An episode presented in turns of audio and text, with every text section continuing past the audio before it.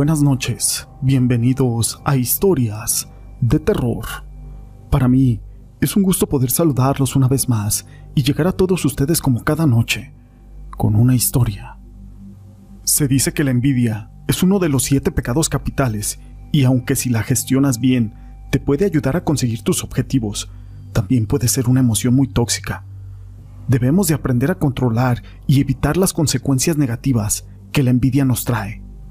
Pero todo esto no es relevante sin una historia.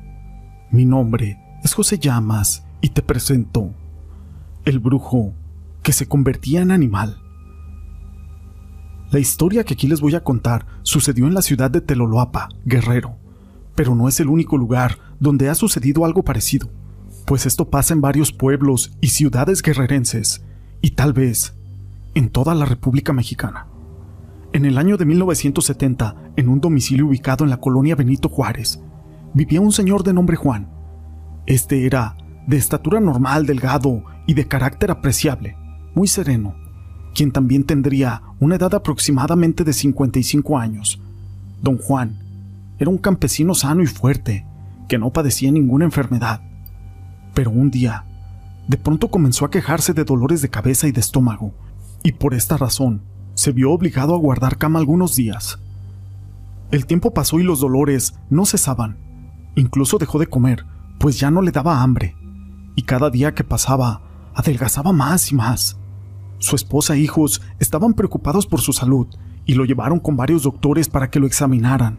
Le hicieron estudios clínicos para ver si de esta manera podía saber cuál era su enfermedad que aquejaba a don Juan. Y así lo hicieron, pero por más estudios que les realizaron, ningún doctor detectó algo anormal, pues todos ellos mostraban que este señor gozaba de una excelente salud, ya que todos sus órganos y aparatos, así como sus sistemas funcionaban perfectamente. Así transcurrieron varias semanas, en las cuales don Juan fue examinado por los mejores doctores del estado de Guerrero, incluso por algunos otros de la Ciudad de México, pero ninguno pudo diagnosticar la extraña enfermedad que él padecía. Al paso del tiempo, y la falta de alimentación y los constantes dolores, ya que se había extendido por todo su cuerpo, hicieron que don Juan adelgazara visiblemente y se debilitara a tal grado que ni siquiera podía pararse de la cama. Entonces sus familiares empezaron a notar que un día don Juan estaba muy tranquilo, pero al llegar la noche sufría un cambio radical, pues empezaba a quejarse y a decir cosas muy extrañas. Decía que ahí junto a su cama estaba parado un señor vestido de negro. Otras noches, juraba que era un gato negro el que lo observaba con los ojos diabólicos. Sus familiares creían que él ya estaba delirando, pues ellos no veían nada raro. Esto sucedía todas las noches sin excepción, y fue tanta insistencia y el terror que experimentaba don Juan, que sus familiares desesperados decidieron que en vista de que los doctores no podían aliviarlo, tendrían que acudir con un brujo pues muchos amigos de la familia les habían comentado que tal vez don Juan había sido víctima de una brujería, ya que todo parecía indicar que eso era lo que le ocurría. Algunos lugares cercanos a Teloloapan tenían fama de tener muchos brujos, de los que se decían que eran muy poderosos y podían curar cualquier enfermo de brujería o matar a una persona utilizando sus artes diabólicos, según fuera el caso y dependiendo de lo que el cliente pida. Así que recurrieron a brujos de distintos lugares, pero decían que quien lo estaba embrujando a don Juan era un brujo muy poderoso, el cual había sido contratado por un compadre de don Juan, que le tenía mucha envidia, ya que éste se había casado con una mujer que él quería, y por tal motivo contrató a ese brujo de Catemaco, Veracruz, el cual, por medio de brujerías malévolas, se podía convertir en cualquier animal, también podía trasladarse en cuestión de segundos de un lugar a otro y al mismo tiempo tenía el don de la invisibilidad.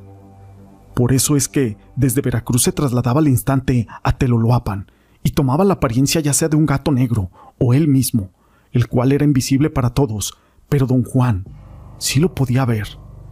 Ya en el cuarto de Juan se dedicaba a atormentarlo, provocando que éste se viera muy delicado de salud cuando estaba en su presencia pues le clavaba alfileres, clavos por todo el cuerpo, que le provocaban esos horribles dolores.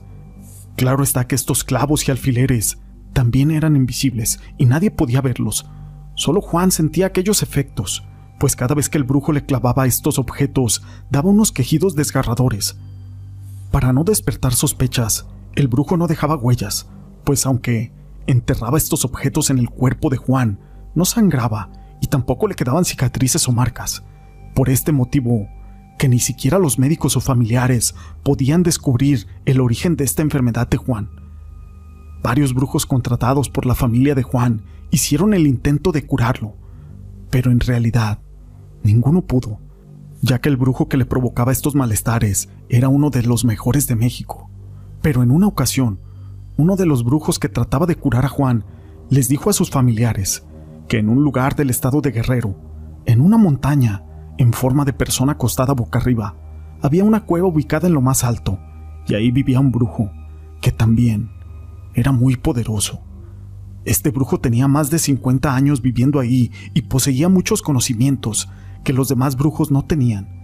Además, este era uno de los brujos llamados blancos o buenos, ya que solo se dedicaba a curar a las personas que estaban siendo embrujadas por cualquier otro brujo, y él jamás embrujaba ni hacía daño a las personas.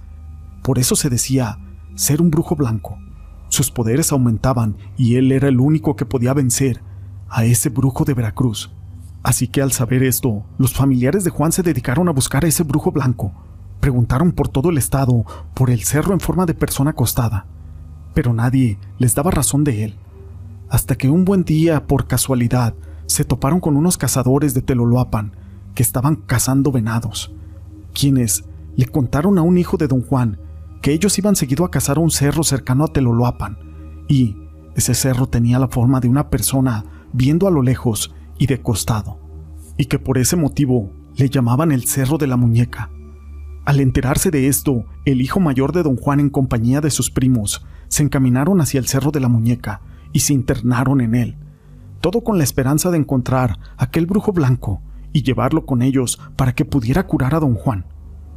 Tardaron varias horas en llegar a la cumbre de aquel cerro, pero al fin lo lograron y se dedicaron a buscar aquella cueva donde vivía aquel brujo tardaron más para dar con esa cueva, ya que estaba en un lugar de difícil acceso y oculta por unas enormes rocas. Cuando llegaron a la entrada de la cueva, empezaron a gritar llamando al brujo. De repente, este salió del interior de aquella cueva y les preguntó qué es lo que deseaban.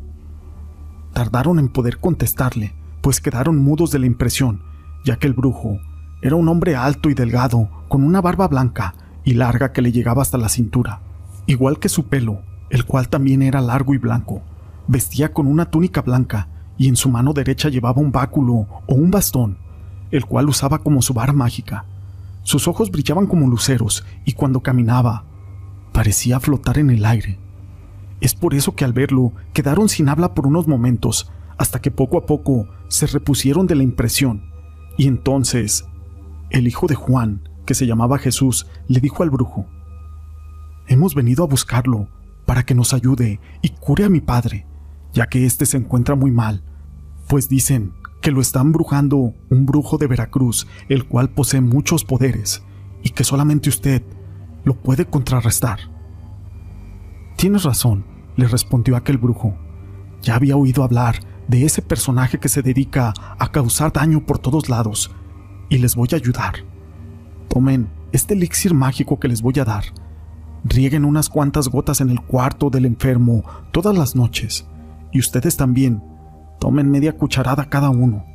Esta poción tiene poderes milagrosos, pues al regarla en el cuarto del enfermo, ustedes podrán ver a aquel brujo. Y si toman una cucharada como les dije, también lo podrán ver en donde quiera que se lo encuentren. Una vez que ya puedan verlo, tomen sus armas, rocíenlas con agua bendita y partan un limón en forma de cruz, y con este froten el cañón a las balas. Háganle una ranura en la punta en forma de cruz y pónganle unas gotas de este elixir que les di. Ya verán que de esta manera ustedes le pueden dar muerte a ese brujo, por más poderoso que éste sea. Pero tengan cuidado, pues él puede cambiar de forma las veces que desee. Puede transformarse no solamente en un gato, sino en cualquier otro animal para despistarlos. Así lo haremos, dijo Jesús. Muchas gracias por su ayuda. Los tres encaminaron rumbo a Teloloapan, llegaron a su casa y prepararon sus armas tal como les había dicho aquel brujo blanco. Todas las noches se turnaban para cuidar al enfermo y para espiar aquel brujo, esperando poder darle muerte. Pero este parecía saber todas sus intenciones, pues llegaba en cuanto ellos estaban descuidados y no podían verlo. A veces escuchaba que cantaba una lechuza en la azotea y todos salían corriendo con sus armas para poderlo cazar. Este aprovechaba ese momento para poder entrar al cuarto de Juan y atormentarlo. Cuando oían los gritos de Juan, regresaban pero aquel brujo ya había desaparecido. En una ocasión Jesús salió a orinar a la calle y vio que a pocos pasos de él estaba un enorme tlacuache, el cual caminaba lentamente en dirección a la casa de Juan. Es el brujo, pensó Jesús, y sacando un revólver calibre 22 le apuntó a la cabeza, pero en el momento en que iba a disparar, el animal volteó a verlo y se quedó mirando a los ojos fijamente. Sus ojos eran rojos y brillantes de aquel tlacuache, pero se clavaron en los de Jesús, y éste sintió un escalofrío que le recorría por todo el cuerpo.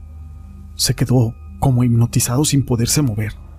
Por más esfuerzos que hacía para gritar o apretar el gatillo de su pistola, no podía, pues de su boca no salía ni siquiera un gemido y sus manos estaban engarrotadas. No las podía mover. El animal le sonrió burlonamente y siguió su camino, hasta perderse entre los matorrales que había por esa calle. Poco a poco Jesús volvió a la normalidad. Entonces empezó a gritar pidiendo auxilio. Sus familiares salieron al escuchar sus gritos y le preguntaron qué es lo que sucedía.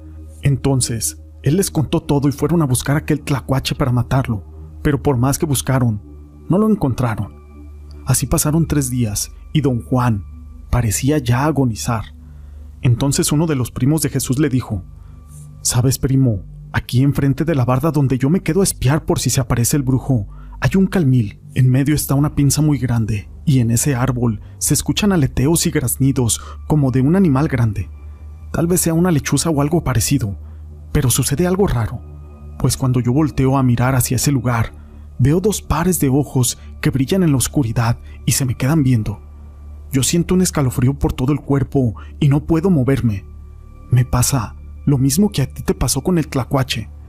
Sabes, primo, yo creo que este animal es el brujo. ¿Qué te parece si al rato me acompañas? Y así entre los dos nos damos valor, y si vemos estos ojos, pues inmediatamente les disparamos a ver si acertamos, y nos libramos de una vez por todas de ese maldito brujo. Está bien, primo, le contestó Jesús. Así lo haremos. Y así lo hicieron. Esperaron pacientemente a que cayera la noche. Cuando se dieron las doce, oyeron aquel fuerte aleteo y vieron que las ramas de aquel árbol se movían fuertemente. También notaron unos puntos brillantes que parecían mirarlos amenazadoramente.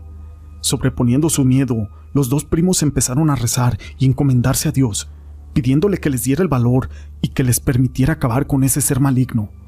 Jesús empuñó su pistola y su primo, un rifle 22 de 16 tiros. Se persinaron y apuntaron hacia el lugar donde se veía el brillo de los ojos. Descargaron al mismo tiempo sus armas en esa dirección. Al momento que dispararon, se escucharon unos aleteos y graznidos espeluznantes, los cuales parecían alejarse poco a poco de ese lugar. Ya se fue el animal, dijo Jesús. Sí, esto parece, respondió su primo. Ahora está muy oscuro para ir a buscarlo. Mejor nos esperamos en la madrugada, y cuando vaya amaneciendo nos dirigimos hacia ese lugar a ver si encontramos algún rastro. Así lo hicieron, y como a las cinco y media de la mañana se dirigieron a ese lugar acompañados de otros familiares.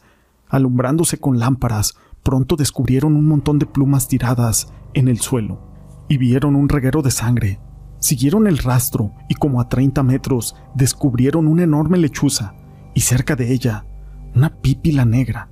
Ambos animales agonizaban, pues tenían varios impactos de bala por todo el cuerpo. Hay que matarlos.